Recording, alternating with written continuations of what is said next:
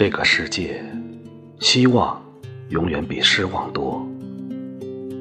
答应我，不要弄丢了最初的自己。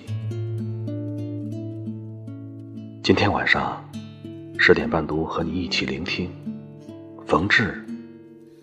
我们天天走着的一条小路。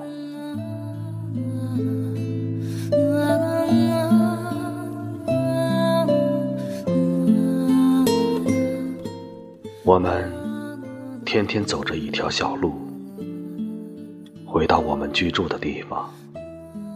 但是，在这林里面，还隐藏着许多小路，有深邃，有生疏。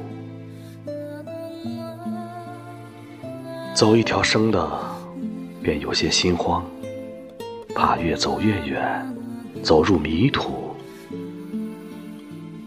但不知不觉，从村书处忽然望见我们住的地方。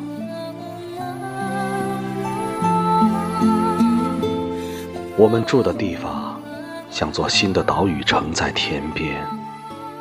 我们的身边有多少事物向我们要求新的发现？不要觉得。一切都已熟悉，到死时抚摸自己的发肤，生了疑问：这是谁的身体？